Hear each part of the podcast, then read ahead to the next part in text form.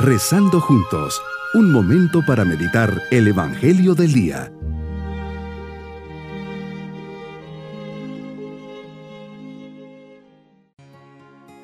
Qué alegría poder saludarles y enviarles en este domingo de la 31 primera semana del tiempo ordinario mi bendición. Bajo la mirada paternal de Dios, comencemos nuestra meditación bajo un clima de silencio y escucha. Que este encuentro con el Señor alimente nuestra alma, le enseñe el camino de la felicidad y ante todo nos descubra su voluntad en nuestras vidas. Meditemos en el Evangelio de San Marcos capítulo 2 versículos 28 al 34. Señor, nos compartes que un escriba se acerca a ti para preguntarte, ¿cuál es el primero de los mandamientos? El primer mandamiento nos enseña es el amor a Dios sobre todas las cosas, pues solo a Él le debemos dar culto. Fomento y hago crecer este mandamiento de diversas formas, con la delicadeza y atención, cuidando y aceptando la caridad divina, valorando el amor que Dios me tiene, con la gratitud y reconocimiento del amor de Dios y devolviéndole con generosidad su amor, con el fervor que es vivir aprovechando, cumpliendo amorosamente, espontáneamente y con delicadeza nuestras obligaciones, con la finura espiritual que llega a aceptar el gozo que viene de amar a Dios incluso en los pequeños detalles, aceptando a Dios nacido de la humildad, que perdona misericordiosamente el pecado ajeno, reconociendo nuestra propia miseria y limitación. Quebranta el primer mandamiento la superstición, que es una desviación del culto debido al verdadero Dios, que conduce a la idolatría y a distintas formas de adivinación y de magia, hoy tan difundidas, de la cual me previenes y me invitas a no acercarme a ellas. El segundo mandamiento es el amor al prójimo, que vale más que todos los holocaustos y sacrificios. De hecho, el que ama a su prójimo, nos recuerda a San Pablo, cumple el decálogo, los diez mandamientos, porque nadie que ama a su prójimo lo daña.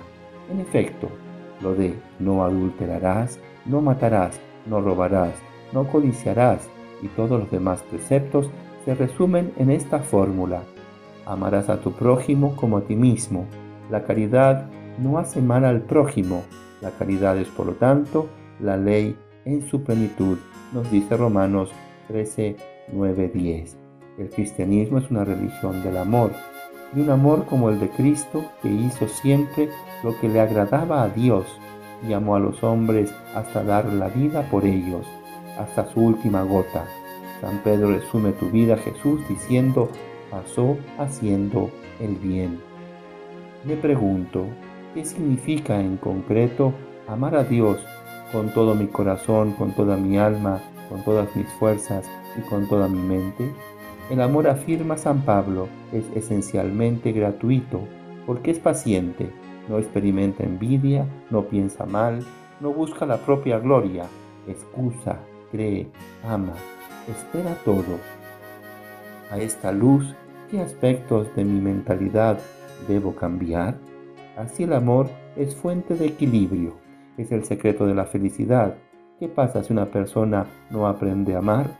La vida, tu vida, o mi vida dejan de tener sentido. Urge cultivar el amor, urge vivir amando.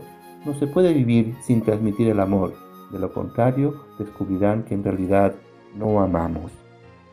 La inteligencia sin amor te hace perverso, la justicia sin amor te hace implacable, la diplomacia sin amor te hace hipócrita, el éxito sin amor te hace arrogante, la riqueza sin amor te hace avaro. La docilidad sin amor te hace servil. La pobreza sin amor te hace orgulloso. La verdad sin amor te hace hiriente. La autoridad sin amor te hace tirano. El trabajo sin amor te hace esclavo. La pasión sin amor te hace promiscuo. La oración sin amor te hace introvertido. La ley sin amor te hace esclaviza. La fe sin amor te fanatiza.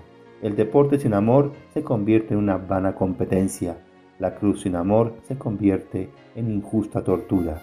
Por lo tanto, la vida sin amor no tiene sentido. Como complemento de esta meditación puedes ir a YouTube Sin amor la vida no tiene sentido. Sembrando esperanza uno. Mi propósito en este día es examinar mi amor, que tanto amo a Dios y a mi prójimo, ver las manifestaciones concretas de mi amor, cultivar un corazón generoso y atento hacia los demás.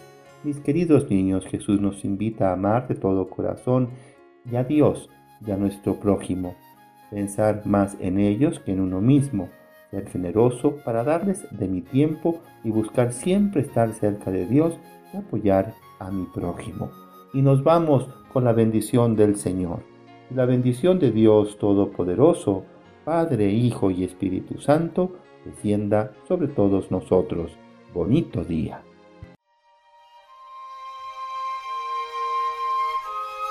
Hemos rezado junto con el Padre Denis Doren, Legionario de Cristo.